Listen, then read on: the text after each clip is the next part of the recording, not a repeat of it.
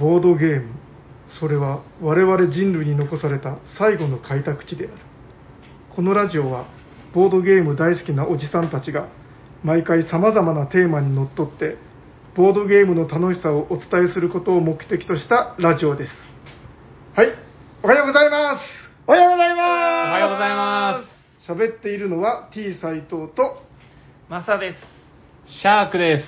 サニバタイラでよろしくお願いしす。ます。よろしくお願いしまます。よろしくお願いします。おしゃべりさんにはボードゲーム大作戦会す。ダッハ始まっていきますがー はい、よろしくお願いします。よろしくお願いしますということで、なんか、聞き慣れない謎の声がお二人ほど。えっと、そうですね。まあ、紹介しましょうか。このままやると気持ち悪いだろうから。はいえーっと、そうですね、どうだろうな。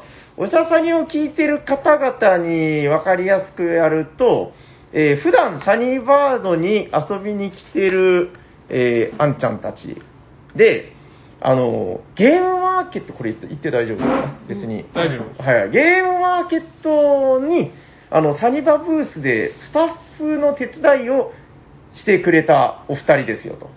だから、あれなんですよ、あの、東京、去年のね、東京のゲームマーケットに来られた方は、あの、ちらっと目を、目を、顔を見てるかもしれないということで、はい。そんなお二人でございます。じゃあまあ、改めて、どうなんですかね、なんかメガネをかけてる方、かけてない方とかになるのかな。なんか、自分の特徴って何でしょうね。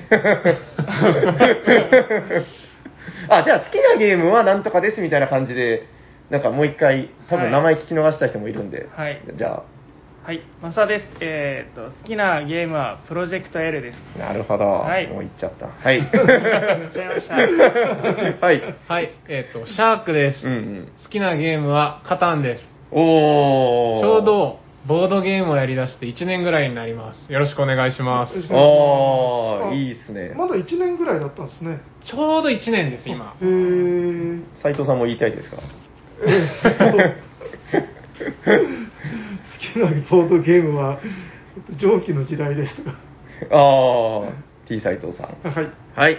ということで、えー、まあそんな感じで、うーん、そうですね。なんかだから、テーマっていうあれでもないんだけど、まあとりあえず先に、最近はあれなんですよ。この、最初冒頭は、オープニングトークってやってるんですけど、あの、最近はこの頭の方で、えー、いただいてるお便りを読まさせていただいてます。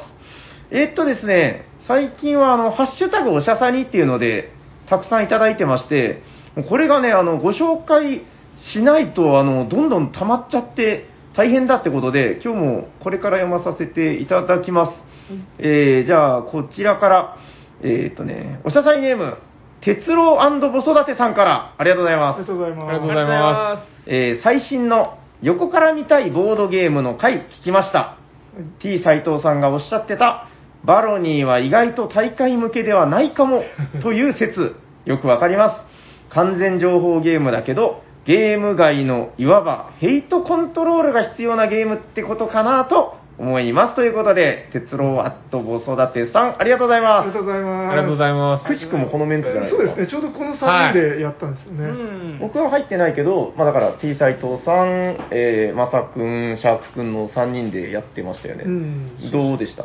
いやもう本当ヘイトコントロールでしたね。もう、むちゃくちゃ斎藤さんがヘイトコントロールされて、僕とマサ君でやり合ってたら、うん。最後斎藤さんが崖の上から奇襲かけてきて そうそうそう勝利をもぎ取るという。そうっていうかそその前に、はいあのマサさんが、うんあのなんかすごいあの美味しい畑を持ってるみたいなムードが出て、そうで僕が騙されたんですよ。結構いい感じで勝てるかなと思ったら、挟み撃ちを食らって、そう。どんどん追い込まれて。自分とシャークさんがなんかちゃんちゃんちゃんちゃんってそうこう。ちゃんちゃんバラバラやってる隙に はあなんかこのマサさんが美味しい畑をこうぬくぬくと育ててたんで、うん。あっちやるみたいな感じ。結構無理してマサ君を攻めた隙に斎藤さんがもう崖の上からね絵に描いたように攻め込んできてなんだっけ、日踊り越えのなんちゃらみたいな、あれですね、こう、崖から奇襲みたいな。うん。義経の気分、へえ。あ、じゃあ結局、斎藤さんが勝った。そうです勝ったんですねそうただうんその翌日にもう一回やって今度あのあのシャークさんの会にエル君っていうのが入ってやって、まさくんは相変わらず入ってたんですね。確 そこであの逆転負けで、ああ、あ。言ってたね、リベンジしたって。その時はだから斎藤さんがもう目の敵にされたって言ってましたね。てか、なんかエル君が結構このこっちをはいはいはいはい警戒してきて、なるほど。そうでも警戒しつつもエル君がこのトップになってきたんだけど、うんうん。そこをマサさんと自分であのこうずるずる引き下ろして、ああ、なるほどね。でもやっぱバロニーってこうなんかそういうその感想戦とかが盛り上がるとこ見てもやっぱりいいゲームなんだなとうん思いますけどね。こうきついけど。そうそうそうですうねん心には結構ぐさぐさくるゲームではあうるんですけど、ょっと人間関係は あれからやってないですもんね。そうですね。はい、ということで、えっと、もう何個かね、あの、ハッシュタグおしゃさんに読まさせていただきます。えー続いてこちら、おしゃさにネーム、えー、てでつこさん、いただいております。ありがとうございます。ありがとうございます。えー妻の会社の人と、エルドラドを探してをやりましたという、ああ、いいっすね。うんえーちょうどおしゃさにの、えー番組最後のコーナーでこのゲームが紹介されていたのを聞いたタイミングだったので、遊びたい時に遊べた。圧縮と使い捨てのドロー系のカードがうまくはまって、後半一気に進めたのが良かったということで、えーテレスコさん、ハッシュタグおしゃさんにありがとうございますありがとう。ございます。ありがとうございますあありますか、ね、あります。僕、聞いたことありますけど、多分ないかな。ないんだ。国津屋ですよ。シャーク君の好きな。あれめちゃくちゃいいゲームですよね。面白いですやっ。たことある俺。なんかやってそうだけどね。あると思うこれどどあると思いますよ。多分、パッケージ見たら、なんかレースゲームで、こうなんか島をこう、ああ、わかりました、わかりましたで。ドミニオンみたいにデッキ構築をやりました、やりました。ですです。あうん、これ面白いっすよね。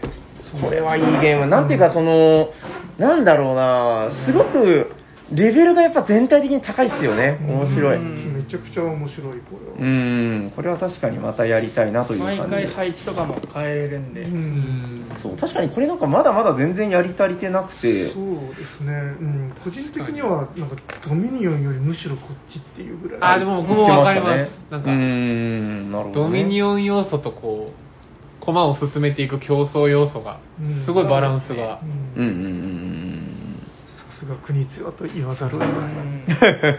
そうですね。もう何やってもさすが国津屋とこう言いたくなるっていうことで。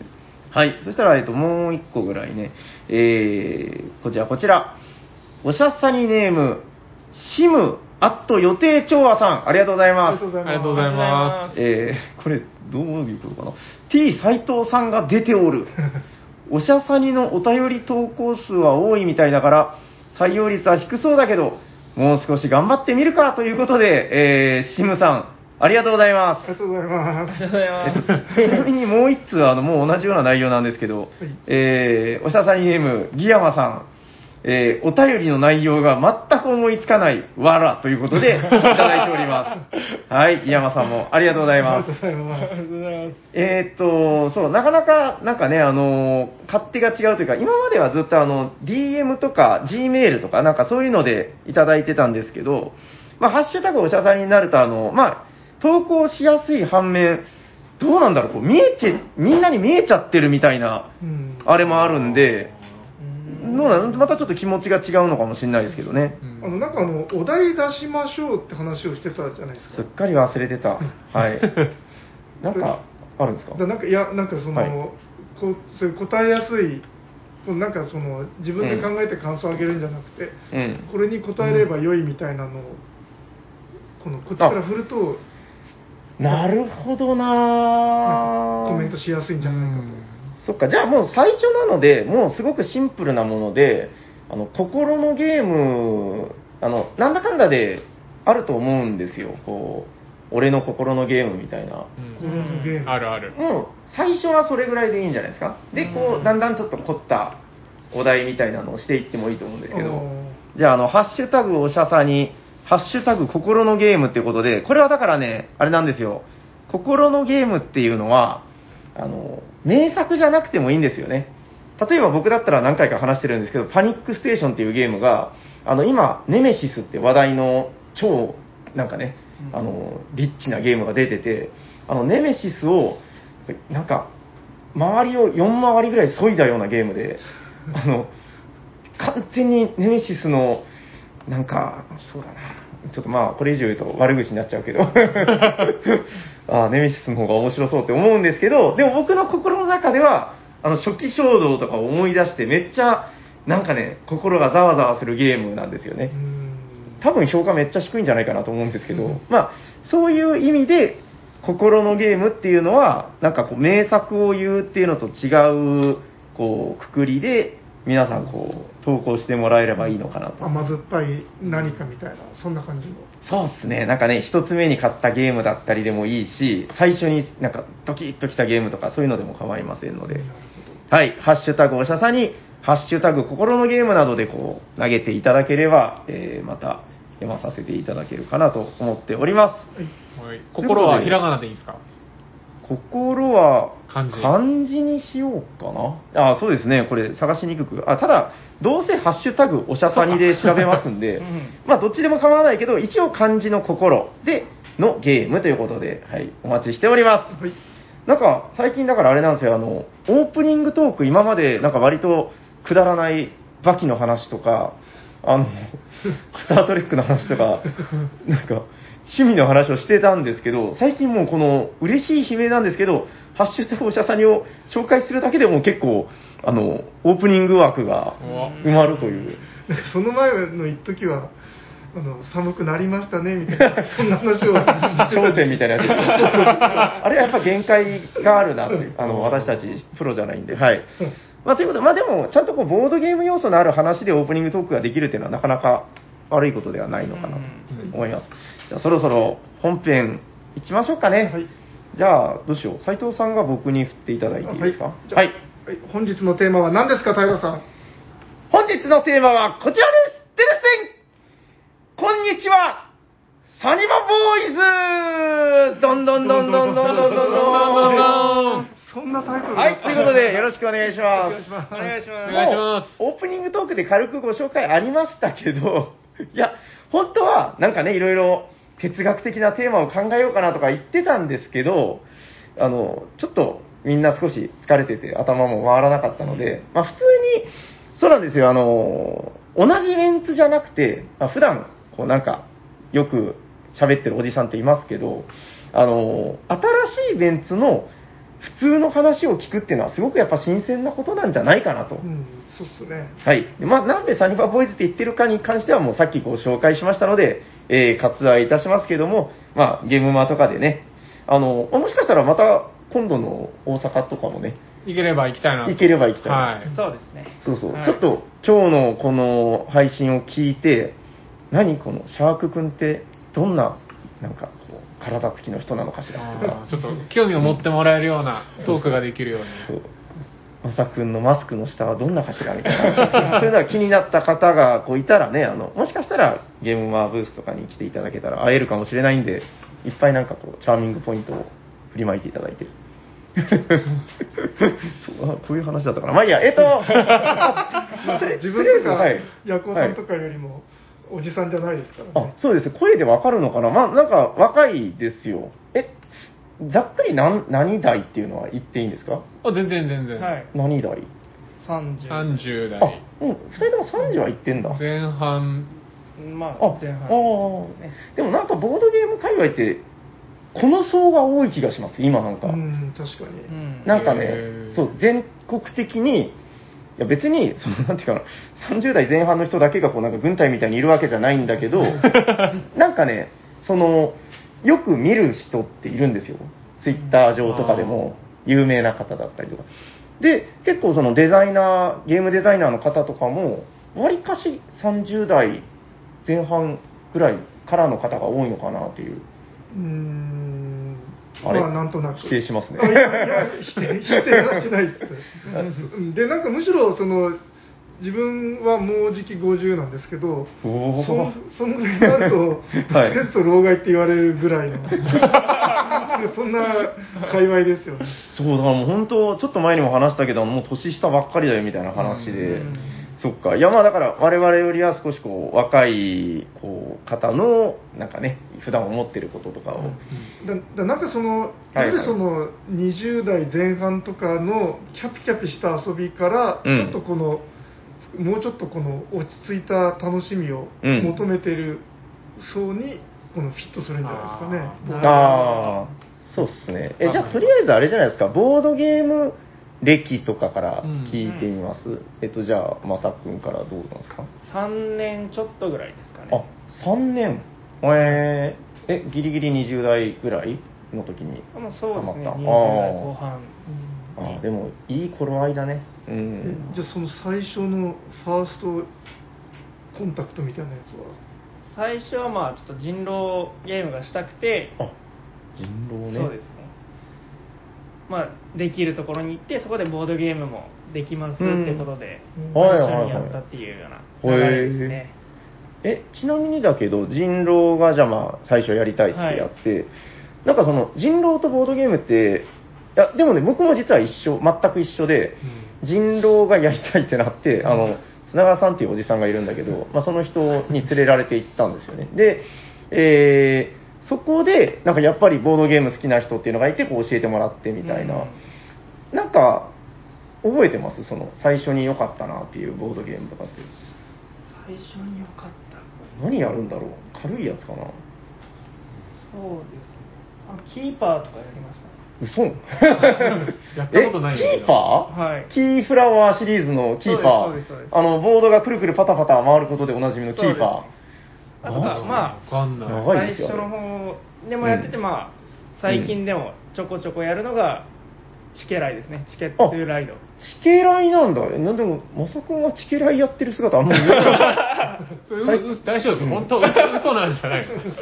最近ちょっと毒されてるのかわかんないですけど。あ、でも、最近なんかね、あの、ごめんなさいね、シャーク君の話に行く前にちょっとこう、今の話題で、あの、ボードゲームステップアップみたいな話があるらしいんですよ。うんなんかその、最初は軽い、なんかペンギンパーティーをやりましょうみたいな。うんで、次が、こういうチケライやりましょう。で、次の階段がとかいう話、で、それは嘘なんじゃないかみたいな話が最近、階段を登って、だんだん難しいゲームにああ、もういきなり重いやつでもいいんじゃないかみたいな。そうで、だって、キーパーが最初の頃に出てきたんでしょ？そうです。あれ、割とゴリゴリに重いですよ。3時間ぐらいはかかりますよね。2時間から3時間。さ最初は3人でやったので、あーじゃあ少し短いかなそんなにうーんないんですけど。まあ、1時間以内ではないですよね、絶対に。ねはい1時間半から2時間はかかる。そうですね。うん、いやで、やっぱりね、それなりに複雑な要素が多くて、頭を使うのが好きな人じゃないと遊べないゲームです。完全に。うんで、まあ、今のまさくん見たら、まあ、確かにあ全然そうだねって思うんだけど、どうでした？最初ルールとかってなんか入ってきたというか、入ってきましたね。はい。入ってきた。もう天性のもので、うんこれすごいな。それはその、えー、と知ってる人に教えてもらいながら遊んだみたいな。そうですね、そこもまあ、店長さん、そこの店長さんが教えてくれながら、うんうん。まあ、インストールしてもらって、一緒にやったっていう形なんですけど、キーパーか。やりたいな確かにそのちゃんとインストしてもらえばある意味どんなゲームでもできるんじゃないかっていうのは。いやただこれ本当にタイプによると思うんですよね。キーパーぐらいのルール分量になってくると、どんぐらいかな。なんかまあ、えっ、と、単位を1カタン、2カタンみたいな感じで言うとしたら、まあ3カタンから4カタンぐらいはありますね。ルール分量。うん。それを初回で飲み込める人と、パニックになっても確かにわあ何も聞こえないわーってなる人いると思うんですよね。初めてが3カタンは離れる人離れますよね。離れます、離れます。だいたい1カタンでももうダメっていう人もいるぐらいだから、まあだからやっぱそこは適性があったんだなっていうのは、その店長さんがやっぱ素晴らしかった、その、ちゃんと、あ、この男は多分大丈夫みたいな、うん、あったんじゃないですかね。それか何も考えずに教えたどっちかか先人の足りに突き落とす的な。うん、わかりました。じゃあ、シャーク君は歴が？が1年、ちょうど1年です。あ、えっと、きっかけは、もう、まさくんと一緒で人狼ですね。人狼が、おやり、僕人狼歴は結構意外と長くて、あ、なるほど、なるほど。ボドゲ歴が1年。ボドゲ歴は1年なんですけど、人狼はですね、うん。会社の同期が取り込んで、もう結構流行り出したぐらいに。っていうと、5年、6年。もっとっすね。もっと前。4 7、8年前ぐらいですね。あ、それね、本当にまだテレビとかでやってない頃だ。フジテレビでやり出したかなぐらいの頃っす、あの、あの頃か。番組ごしお分かりの方は。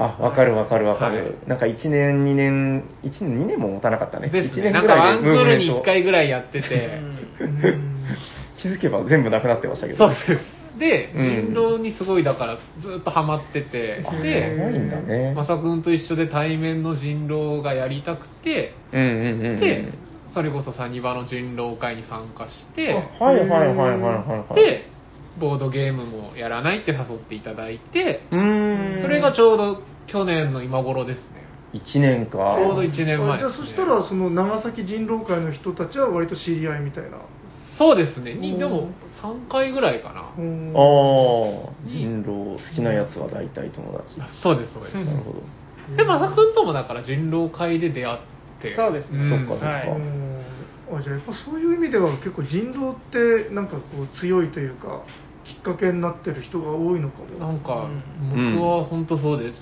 でめちゃくちゃゲーム好きなんです。まあ今あんまやってないですけど、テレビゲーム。テレビゲームはやっぱやってたんで、うん、僕もやってもたともとゲーム脳だったんで、ただそのうんうんボードゲームは、うん。まあ俗に言う、最初聞いたらこの人生ゲームとか、うんうんうんうん。そりゃそうだ。なんかもうそっちのイメージしかなかったんですけど、初めて、初めてやったのは僕1カタンですよ。もうまさにカタンですね。あ、ああ、一カタンって何かなさっきの話ね。あ、カタンか。初めてやったのは覚えてます。よ。カタン、宝石、おうおう。操り人形でした。おー、操り人形。おー、なるほど。まあ、確かに重さで言うとそんなに変わらない。ちょっと操り人形が少し難しいかなぐらいですかね。クラシカルなスタンダードもう、確かに。多分、スタンダードなのを選んでいただいて、じゃあ入りやすいところを。そう刺さったので言うと、で、カタンがもうやっぱ面白くて。やっぱカタンなんだ。僕の中で説があって、あの、人狼好きな人、カタン好きになる説っていうのが、で なんかね、あるんですよ。そこはやっぱりね、僕、これ僕の説ですけど、あの、交渉の部分とかの、その、対人感がものすごく強いゲームなので、そこかなっていう、なんか、ね、あの、人との駆け引きとかが割とあるじゃないですか。であとなんかドラマが割とある。ありますね。そのあたりってこう人狼好きな人にやっぱこう気持ちよく刺さるのかなみたいな。でもなんか逆にカタン嫌いって人はあんまり見たことないような気もあ、そうですか。うんあの飽きちゃったって人はたくさん見見てるけど ああ、まあ、憎んでる人はあんまり見ないかも。うーん、まあまあ、でも、どうなのかな？いわゆる現代ボードゲームとは、やっぱちょっとこう、ね、道が違うゲームというか、じゃないですか、こう、タイプとしてね。そうなんですかね全然違うでしょ。うんいやあのむしむしうんろ、なんか割とそのそうっていうかあのだからおおじいちゃんみたいな斉藤さんの ポジションで斉藤さんの言ってる現代、えっと、それだから、あーユーロゲームの素ではあるけど、ここ3、4年のゲームっていうのと比べると、まあもちろんその源流ではあるんだけあど、ーやっぱり全然違うなと思ってて、だから逆に今のその、すごくスマートなゲームが刺さらないんだけど、カタンだけすごい刺さる人とかなんかね、見るんですよ、割と。うんあでも、わかるかも。逆もあります。あの、そうだよね人狼ダメって人は、カタンダメって人いますよ。なんかちょいちょいいるんですよね。いますいますそう、なんかだから僕の中で割とこの説はあるんじゃないか。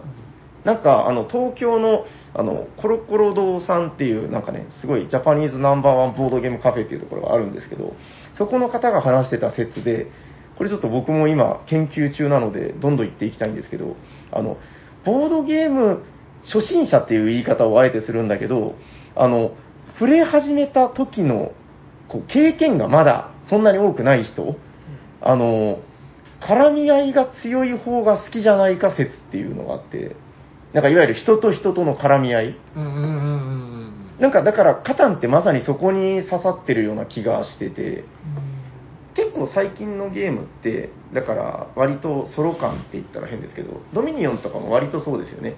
うん。確かに。まあその人の動き関係なくうまくやったら強いみたいな。うんそういうゲームが増えてると思うんだけど、なんか、こう、初めて遊んだ時の人ってもっとピュアにそこを楽しむんじゃないかっていう説があって、あーでもわかります。なんか、カタン僕すごいハマったのは、やっぱその、出た目で、こう、機械的に得るだけじゃなくて、うん。ちゃんと自分が欲しくて、相手が欲しいものをうまく交渉して、はいはいはい。手に入った時、開拓地が立てれるあの喜びというか。うん。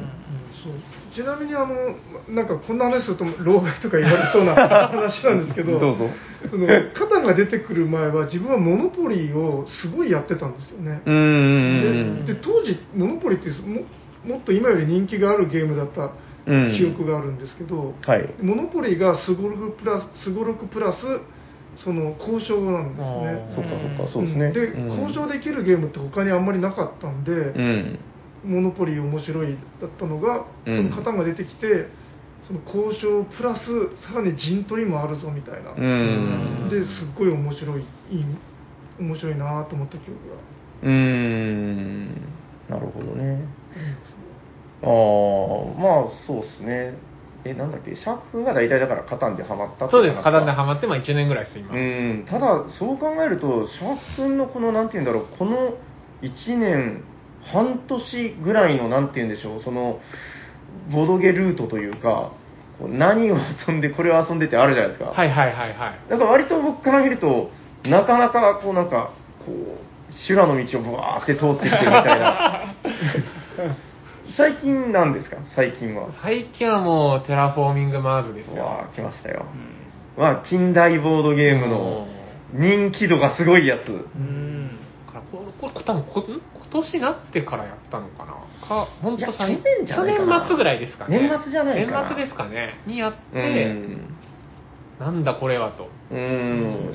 ちなみに自分テラフォまだやってないんですよヒューフなんかあの、うん駿河屋のキャンセル事件にやられてしまってあありましたね、当初ね。そうそうなんか手に入らなかったっていう時があったんですよ。あいやあうんの予予約したのにうん。直前になってキャンセルされてあーそうですよね買えなかったっていうのがあって、んそれでこじらせてなんか縁がなくなっちゃったんですよねあ今じゃ持ってない？持ってない入手してない？今普通に売ってますけどね。うん普通うん。そう普通に売ってるんだけどなんかうん なんかそういうことがあるとなんかうん。うんななんて言うんだろまあ、わかりますよ。僕もアグリコラ、未だに持ってないし、うおううん。いや、やったことはありますけど、あ、斉藤さんはじゃあ遊んですらいない？遊んですらいないですね面白いですよ。あれね、やっぱ面白いんですよ。なんか、ちょっと、入り口として、まあ、やっぱルール分量が多いとか、あれでまあ、やっぱり4カタン、ありますありますあの、カードのテキストのあれまで言うと、もう本当5カタン、6カタンにうんなると思うんだけど、ただ思うのが、意外とあの、なんていうのかな、あの楽しめるまでの階段が意外と少ないというか、今日、実はやったんですよ。うんで、このだから、マサ君、シャーク君と、あとお一人が初プレイの方。最近そのパターン割と多いですよね。そうなんですよ。ここ、僕3回ぐらいずっとやりたいって言って、うんやったことない人を毎回巻き込んでるんですけど、ね割とまあ僕から見てそんなにこう、うんいやいやじゃなく楽しんでやってくれてる感じは、そうそう、僕もだから外から見てて、客観的に見てたんですけど、明らかに楽しんでましたよ。うん。しかもうん。そんなにこう、差が圧倒的にこうつかないというか。1、点差でしたからね。今日3人でやって、3人とも1点差でしたからへね。ーそう、いやな、なんかね、その前とかは僕覚えてるので言うと、初プレイの人が1位になったりとか、うんうん。で、ちょっと前にその、他の方から聞いたので、めっちゃもう20回、30回遊んでるグループで、初めてのプレイの人が入ったらその人が勝っちゃったとか、うんそういうことが、なんか、すごくその、こわもてのゲームの顔をしてて、すごい、なんか、実は間口が広いゲームなのかなっていう。あそうそうなんでテラフォまだ買ってないかっていうとなんかあの例えば今拡張が出てはい。でプレリュードかな、プレリュード、はい。なんか明石さんとかがこれは絶対入れた方がいいってうんうんうん言ってるやつが売ってなかったりして、ああ、それありますね。うん今もないって言ってますよね、プレリュードは。そう、なんかないらしい。うん。なんかこう、うん、ここだって買えないんあ実はだから僕も全く同じ状況だったんですけど、去年のあの、去年かな？一昨年だったかな？なんか全部入りっていうのが、あの、キックスターターで出た時に、ここだと思って全部入りで買ったんですよ。それを教えてくれてたら多分買ってたんだ言 ったんじゃないかな。でもなんか斉藤さん、いや、ちょっと自分は興味がないけど。いから。やいやいや、言ってないよ。でも多分ね、またやりますよ。あ、てか、この間やってた気がしますけどね。また見直しました。多分いつでもやりましょう。いや、あそうそう、ややりましょうよ。なんか、そういう偏見を捨てて遊ぶと、確かに面白くて、うん僕もどっちかっていうと、あの、テラフォよりテラミ派だったんですけどテラミスティカ。ただ、やっぱ遊ぶとさすがに面白いなという、うんいまだに、心のゲームはどっちって言われたらテラミスティカだけど、ん。なんかやっぱ、うーん、楽しいねっていうのはありますね、なんかね。テラフォー楽しいよね、なんかね。やっぱカードの種類が多くて、うんまあ良くも悪くも運要素が、まあ、ちうんょっとあるから、なんかそのカードでどう組み合わせて点数稼ぐかっていうのが面白いですね、なんかわちゃわちゃしてるんですよね、なんか、全体的な味として。あそう。いや、でもやっぱり、その、ちゃんと考えて強い人が、その、強くてうん勝ちやすくはあるんだけど、あの、例えばなんか、あの、よりガチにするんだったら、カードをドラフトでやったりとか、あらしいですね、うん、するらしいけど、まあ僕はそこまでは別に、まあ、好みの問題だけど、しなくてもいいかなとは思ってて、うん今ぐらいの振れ幅がちょうど面白いなっていううん気はしてますね。ドラフトとかちょっと面倒くさいですもんね。いや、わかるんですよ。そっちの方が実力がより出るっていう、わかるんですけど、僕はもう常々言ってるんだけど、初めて参加した人がちゃんとその、勝てるゲームの方が好きなので、なんかね、頑張ったら結構勝てるじゃないですか。うんうんううんん、なんかそれ、なんか、慣れてる人でも、やろうとした戦略したけどカード来なかったとか、往々にしてありますよね。ありますありますそうそうそうそう。それぐらいのなんかゆるさを残してくれてた方が好きかなっていう。うんなるほどね。まあなんか、だいぶ話伸びたけど、まあ二人のその、ボドゲー遍歴というか、割とそんな感じで入ってますよと。はい。うーん、なるほどね。なんか、どうですか、斉藤さん。いやしかしなんか改めてやっぱり人狼ってこの引きが強いんだなっていうのおーなんか結構その人狼やってみたいってあのなんか小学生とかでもなんかやったりしてて今はむしろ小学生はもうなんか義務教育みたいに遊んでますよ。なんか、うもんう絶対遊んでます、誰でも。で自分もあのキャンプでテントの中で人狼やったりしたこととかありますもんね小学生と。あ、小学生と？えおじちゃん嘘ついてるみたいな。おーへー。占い師ですとか言って。ああ。でも本当なんかそういう場でも遊べるし、なんか結構そのガチで遊ぶこともできるっていう、なんか割と振れ幅はまあ確かに大きいのかな。うん。でなんかそのいわゆる我々が好きな込み入ったボードゲームとかって、はいはい。なんか小学生とかこれやってみたいとかってなかなかあんまり言い出さないのかなっていうのは、あ、引きの強さっていう話ね。うん、あーでものそれはあるかもな最初の興味としてうーん。あの人狼はやっぱこう人数がいるっていう壁が一つは、ああ、もちろんね。うんありますけど。ど、そのまあ好きな人は、うん、あとやっぱそのなんか嘘をついてあ殺して騙すとかなんかそういううん。あたりがなんか割となんかええみたいな興味を引くのかな。ああ、背徳感というか、よく言うのは、あの、非日常感がとか言いますよね。うん。やっぱりあの駒をこの3回動かしたとか そういうやつよりもやっぱり一般的な興味を引くのかなとか、うん。あと、まあ、物がいらないですからね、こう、極端な話、もう本当トランプだけでもできるし。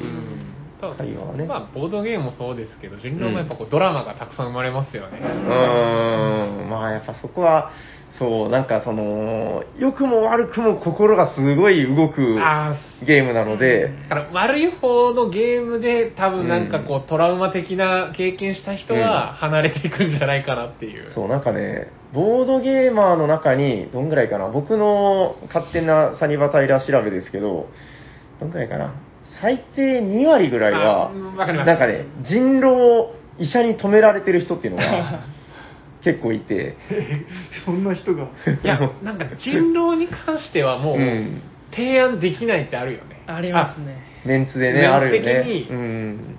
あ。あ、これは提案できんなっていう。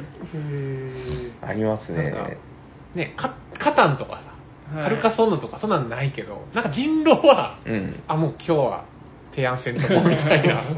そう、そこ難しいですよね。ただ逆にだからさっき言ってたような、その、もうフラットな状態で初めて来た人とかは、逆にこう抵抗なくできるのかなっていう気もしてて、うーん、やっぱそのあたりの人狼の面白さというか、そうですね、引きの強さっていうのは確かに結構ある気はしますね。どうだろうな。最近やりました？人狼なんか。年末にやったよ。あ年末にありましたね、ああ、なるほどね。そうですね。だからなんか、自分とか、まあ多分平さんもそうじゃないかと思うんですけど、はい。なんか普通の人狼はなんか、あえてやらやろうとは思わないみたいな。ああー。なんかうん役職をちょっと違うの混ぜるとかってことですか？うん、いや、なんかその、なんだろう、全く普通に今日も人狼やろうみたいな気持ちにはならないんで、なんか、ちょっとこの、え、それはどんなのみたいな、ちょっとなんか違った何かがないとなかなか、あああ、これはだからね、もうその、ゲーマーとしてのタイプの違いとかも結構入ってくる話だと思ってて、あの、僕とか斉藤さんは、だからその、まあ、どう、なんていうのかな、こう、ゲームの開拓者じゃないですけど、その、新しいゲームに出会うと喜びを感じますよね、斉藤さん。そうそうですね。なんかそこに喜びを感じるがあまりに、うーん、そこの、なんか、あこんなゲーム知らなかった、びっくり、感動みたいな、うん。なんかそこに喜びを感じてるのでっていう感じかな。うん。まあ、あるいはその、うんなんかちょっといつもと違うルールが入ったことで、まあ、例えばサッカーだったら、今日はボール2個でやってみようとかってなったら、えその場合ってどうなるんだろうみたいな、そういう興味が。初めてこう聞いたことないルールを聞いて、その面白さをこう感じ取っていくまでの過程がみたいな、まあそういうことかな。ただ、なんか人狼はね、なんか僕もたまに付き合いで入ったりとかあるんですけど、やっぱりやると面白いんですよね。うん面白いですよね。うん、それはすごくある。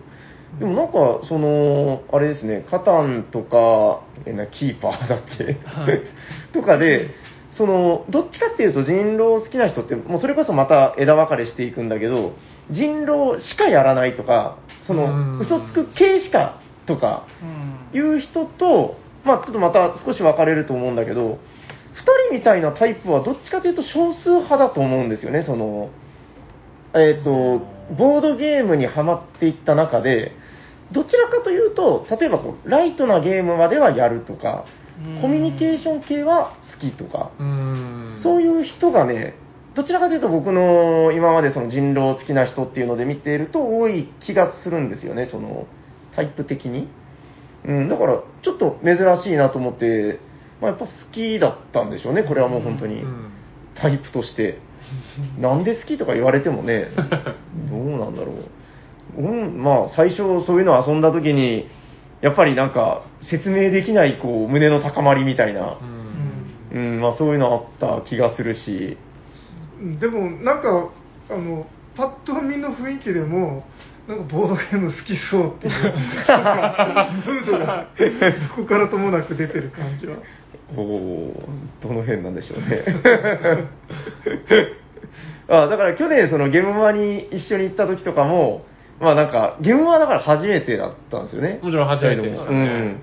なんか帰ってきたらその、シャークくんがなんかめっちゃいろいろ買ってきてて、なんか帰ってきてね、こうやったりとかして、うんうんあのーあ、どう、なんかちょっと今、話題からは少しそれるんだけど、ゲームマってどうでした？こう初めての。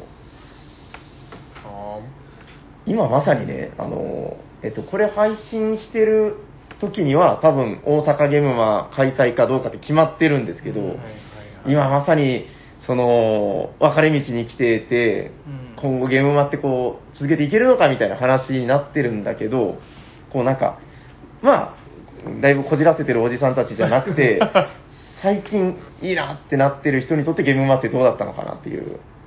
でも僕楽しかったですね。っていううのも、ん。個人ブースが僕やっぱすごい楽しくて、うん。なんかああ、なるほど、なるほど。もちろんその企業ブースも楽しかったんですけど、うん。個人ブースってなんかもう本当にそのゲームを自分たちで作って、でそれをブースの中で、なんかこう、トークでこう、うまく営業、営業じゃないですけど、して、はいはいはい。で、やっぱいいなと思ったら買ってもらうっていうのがあって、うんうん。で、まあ、また人狼の話に戻りますけど、なんかその、人狼にこうちょっとかませたようなゲームを作ってたブースがいくつかあったんですけど、うんうん。やっぱその人、そのブースでいくからすごいこう熱量が高い、はいはいはいはい。なんかその。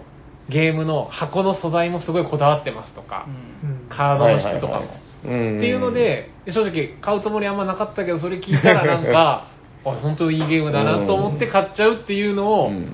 なんかね、一日すぐ終わった感じ。そうですね。なんかクオリティもやっぱり個人なんでばらつきがあるんですけど、うん。こだわりのポイントとかも違って、うん。確かに。オリジナリティがあって、うん。見てて面白いですね、ボボドゲ愛がすごかったですうね。ん。ああ、いやだってほら、好きな人しかその辺歩いてないってすごいことで、好きな人が作ったものを好きな人が買うっていう。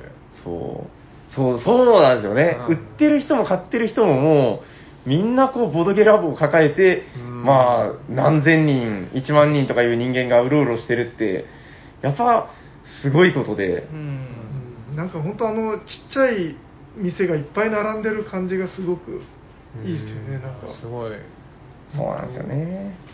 なかなか経験できないですよね、ああいううの。ん、そうそうそう。またちょっとね、今後もだから、まあ、ボードゲームいっぱい遊びながら、まあ、ゲームマなんかも行けたらいいっすね。そうですぜひ。行きたいですね、はい。なんかそこで、なんかあれですよね、キャラクターが増えてきたら、あの、よく漫画でやるあの、キャラクターの人気投票とかやって、あの、なんか、第何話に出てきたシャークくん3票とか、そういうのも、あの、おしゃさにブースで全然賛成してない。ぜひぜひぜひ。砂川さんが強いんですよそうそう、今全然出てないのにね。そう、そうなんですよ。へはい。砂川さんを1位にしようとかいう勢が 勢力が現れて砂川さんって会ったことないのかーなないと思いあますゼロですいやでもか名前はすごい聞きまあ、アフター砂川世代だ。うんだからまだね、旧店舗っていう、まあ、その、ここに移転してくる前の、あてか僕の大学時代のこ大あの、えっと、後輩じゃねえや、先輩なので、す。ああ。だからもう、何年、知り合って20年、やばいな。すごい、まあ、そんぐらいの人なので、まあ、まだその辺歩いてるんですけど。いや、まあ、ちょっとその辺気になる方は、あの、もう今、最近聞き始めた人なんか知らない方もいるかもしれないというので、はい。えーちょっと話最後それましたけど、えー、なんだったっけ、えこんにちは、サニバボーイズということで、はいはい。はいどうですか？本編はこれぐらいで大丈夫ですか？はいはいはい。はい。ということで、えーサニバボーイズのお二人でした。ありがとうございまありがとうございありがとうございますありがとうございます。す。じゃあ、次のコーナー行きましょうかね。じゃあ、お便りのコーナー。こういう電子音が入るんですよ。はい。えー、ということで本日もお便りいただいております。えっと、冒頭でご紹介したのは全部あの、ツイッターのハッシュタグ、おしゃ、サニーのやつだったんですけど、こちらはあの、Gmail とか、あの、DM の方にいただいている分ですね。えーこっちの方が採用率は高いよということでやらせていただいてます。じゃあ、1つ目こちらです。えー、おしゃさにの皆さん、おしゃにちはこんにちはこんにちは。こんにちはうなぎは土曜の牛より冬がうまい？初詣の後にひつまぶしを食べることが年に一度の楽しみになっている愛知県在住のおしゃさにリスナー、たいのすけです。ということで、たいのすけさんありがとうございありますがとうご。ざいますありがとうございあまりがとうございまでも正直なところ、うなぎは夏に食べても美味しかったので、季節による味の違いがわかりません。さて、テラミスティカを搭載したサニファ便の着弾に備えて、ボドゲ棚を整理していたのですが、そこで目についたのが去年も崩せなかった積みゲーたち。そこで新たに今年の目標を追加しました。リフトオフ、そしてプロジェクトユニバース、宇宙開発テーマのこの2つのゲームを今年中に崩したいと思います。そこで質問なのですが、おしゃさりの皆さんが今年崩したいと思っている積みゲーや、今年稼働率を上げたいと思っているゲームがありましたら知りたいです。よろしくお願いします。えーあと、え、何これ？えーあおしゃさにが意図していたツイッターでのハッシュタグお便りの使い方から逸脱しているようでしたらカットしていただきたいのですが、隣の芝は青く見えるということわざがありますが、隣の積みゲーは魅力的に見えるということで、お茶さにリスナーの方々が今年崩したいと思ってる積みゲーや稼働率を上げたいと思ってるゲームがあったら、あ、それも知りたいですと。おしゃさんには個性的なリスナーの方々が多いので、どのようなゲームを積んでるのか気になります。よろしくお願いします。ということで、大之助さん、ありがとうございま。ありがとうございます。ありがとうございますなるほど。今年、まあ、崩したいっていうのじゃなくても、まあ、稼働率を上げたい。今年、まだまだ遊んでいきたいみたいな。うんどうでしょう？斉藤さんからいきます？えちょっと今余談なんですけど、どリフトうしましたっけリフトオフ、もうリフトオフはあの宇宙テーマの、ぼ僕持ってないですよ。てっきりこれかと思ってしまあ、それ違います。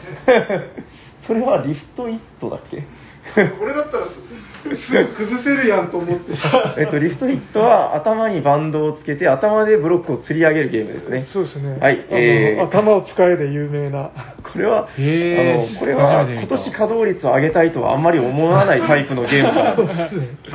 一回遊んだら多分しばらく遊ばなくなるタイプの面白さだな。まさくん好きなんやね、これ立体やし。そうですね、結構面白そう。頭を使うゲームです。あの、カードも、これ見たら大体わかるですね。あー、そうでもなかった。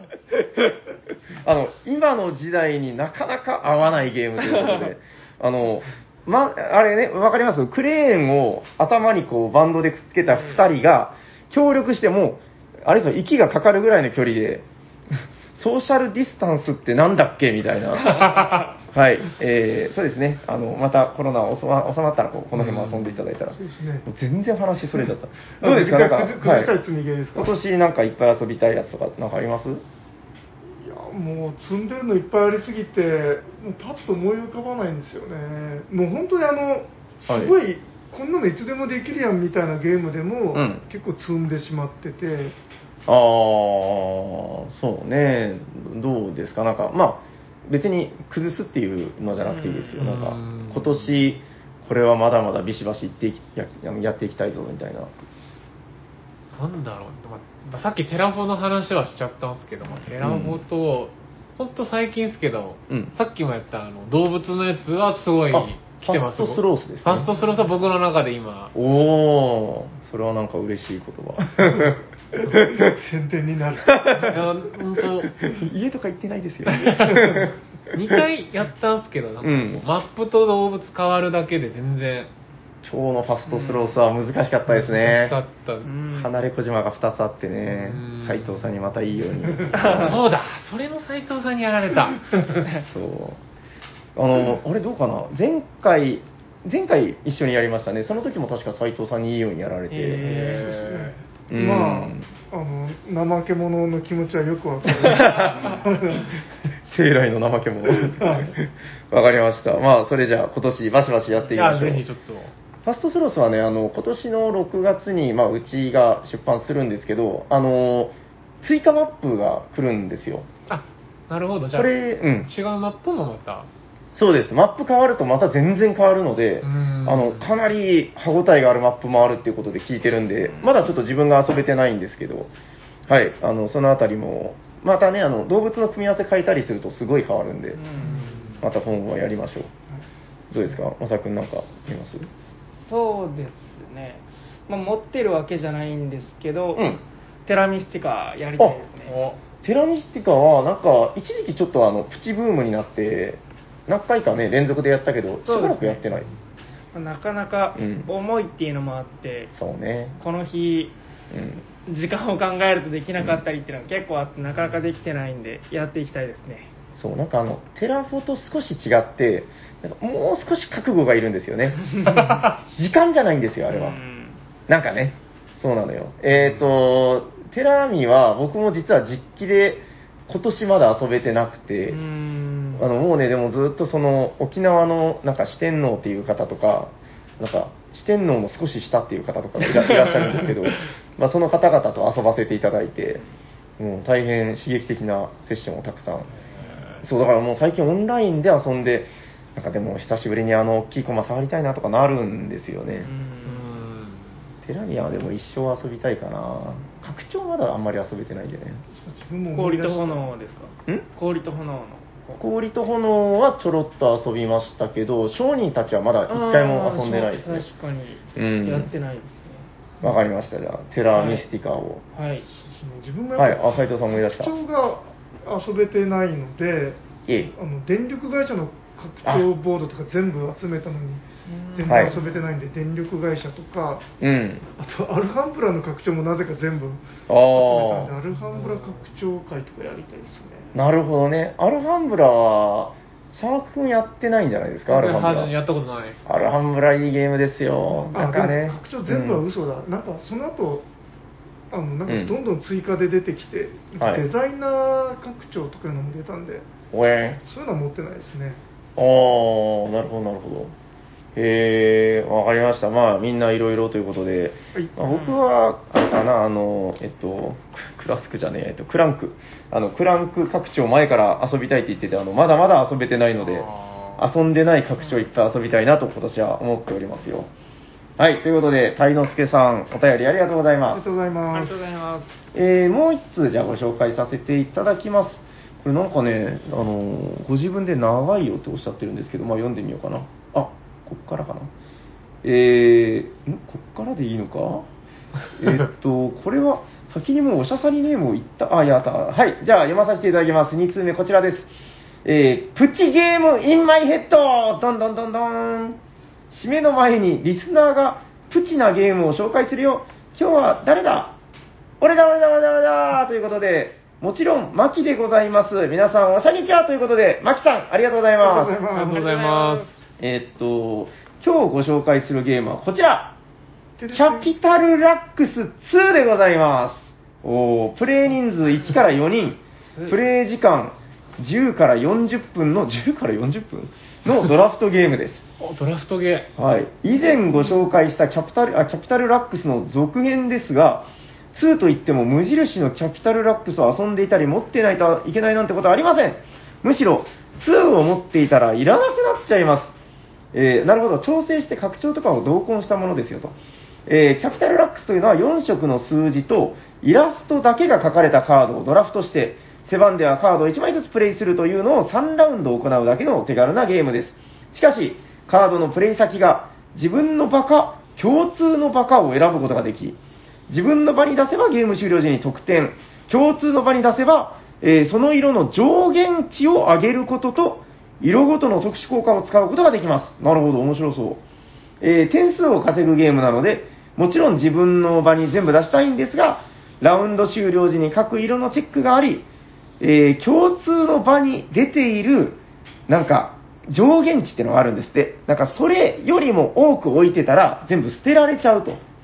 なので、えー1ラウンド、2ラウンドで独走してても3ラウンド目で2色バーストしてしまい、逆転されてしまうなど、最後までハラハラした駆け引きが楽しめます。そして、そこに戦略の幅を持たせるのが各色の特殊効果です。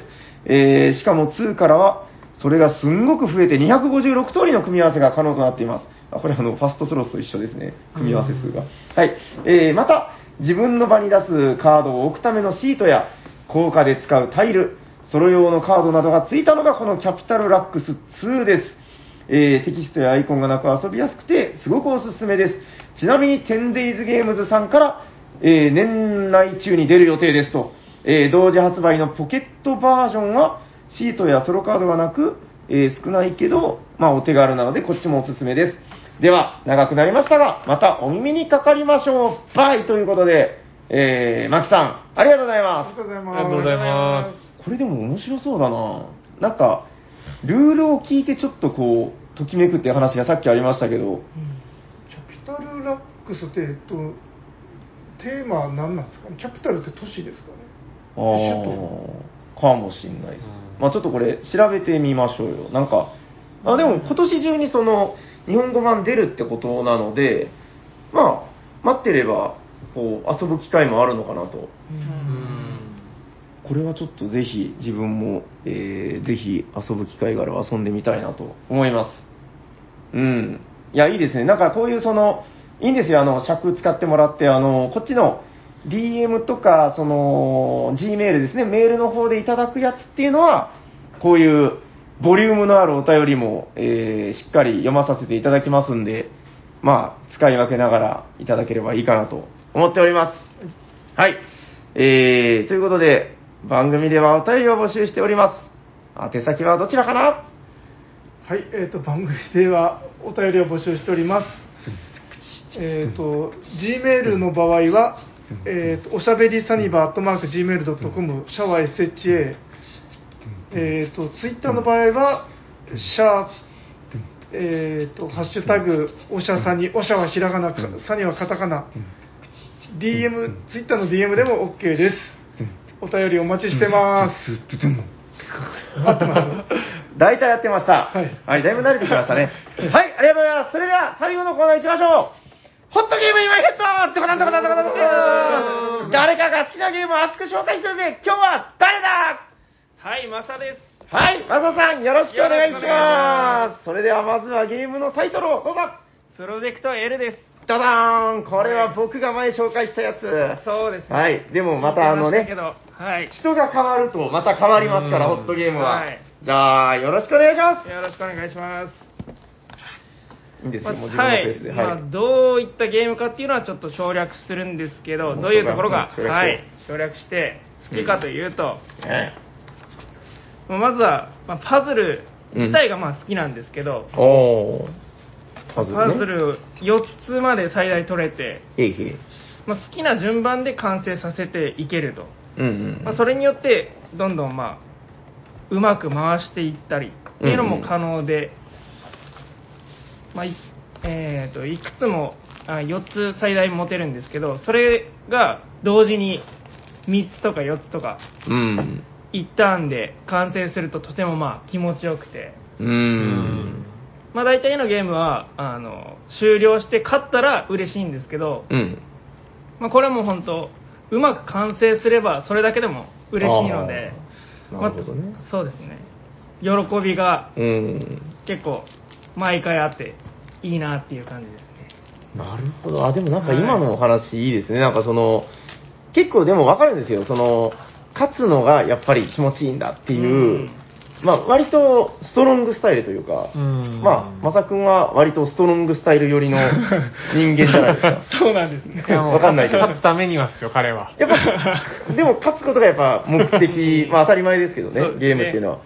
だけど、その、勝たなくても楽しいゲームなんだ、うんこれはっていうのは、すごくでもわかるなこ達れ成感がね、あるんですよねこれって。あの拡大再生産するボンボであってます？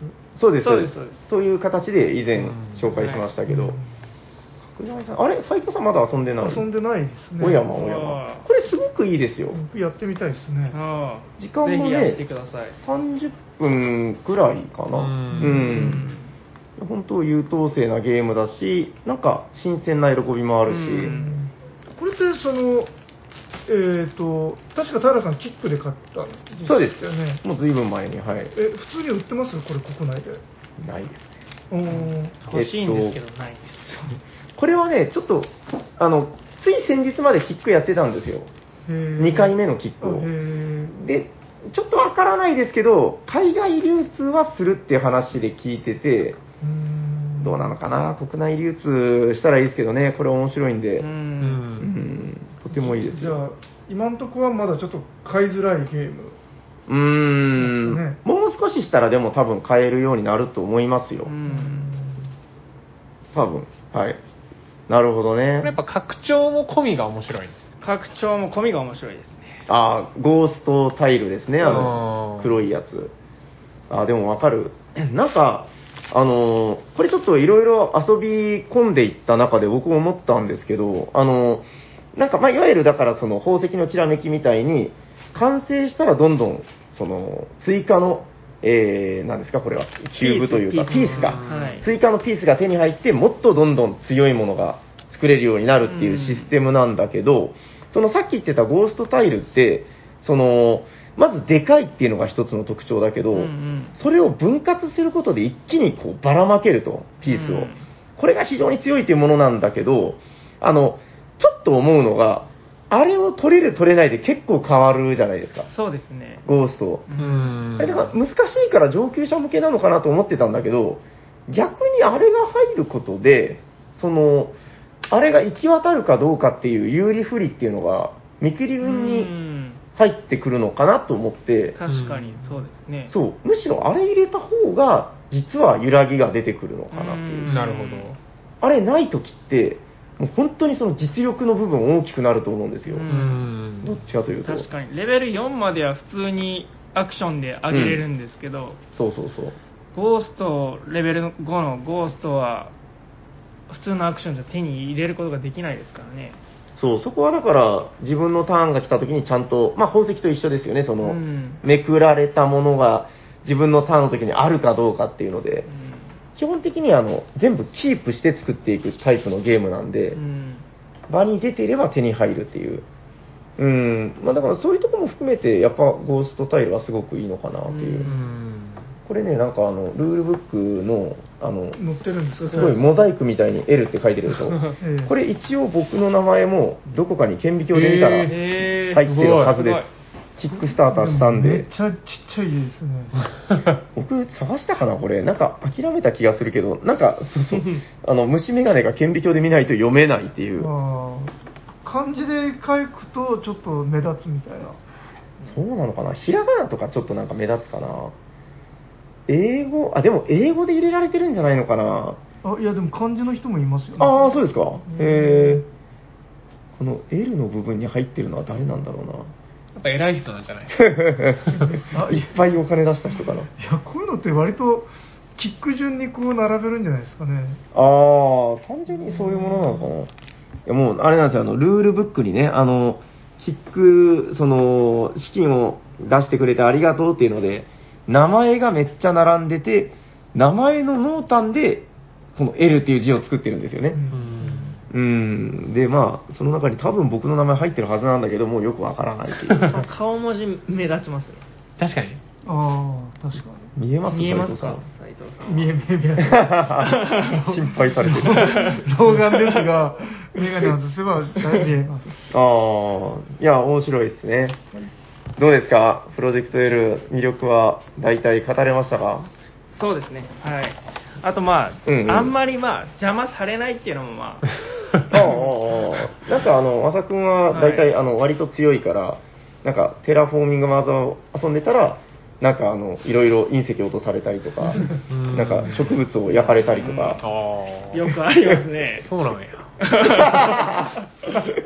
今日焼いてた人が。うんまあでもそれでも勝勝ちますからね、彼はやっぱ強いですよ。そうそうそう。いや、まあでも確かにそういうの、そういう直接攻撃みたいなのは基本ないですからね。ううんん。うん、うん、確かに。まあ、のびのびと遊べるみたいな。これこういう、そういうのがうんない、うんゲームもしたいっていう気分の時ももちろんありますから。なるほど、なるほど。うんまあ確かに、爽やかなゲームですよね、うんこれは。そうですね。隕石はないと。うん隕石はない盗賊盗賊もいないと。盗賊もいない。パズルを破壊されたりはしないと。はい、よろしいですか？はい。じゃあ、まさくん最後にもう一度ゲームのタイトルを。はい。プロジェクト L です。はい、ありがとうございます。ありがとうございましたありがとうございます。ということで、まあ今日はこれぐらいで終わっていきますか？はい。よろしいですかね？はい。あ、えっと、はい斉藤さんじゃあ終わりの挨拶を。はい。聞いてくださった、聞いてくださった皆様ありがとうございますあ。りがとうございます。喋っていたのは T 斎藤と、マサと、シャークと、サニバタイラです。ありがとうございました。ありがとうございました。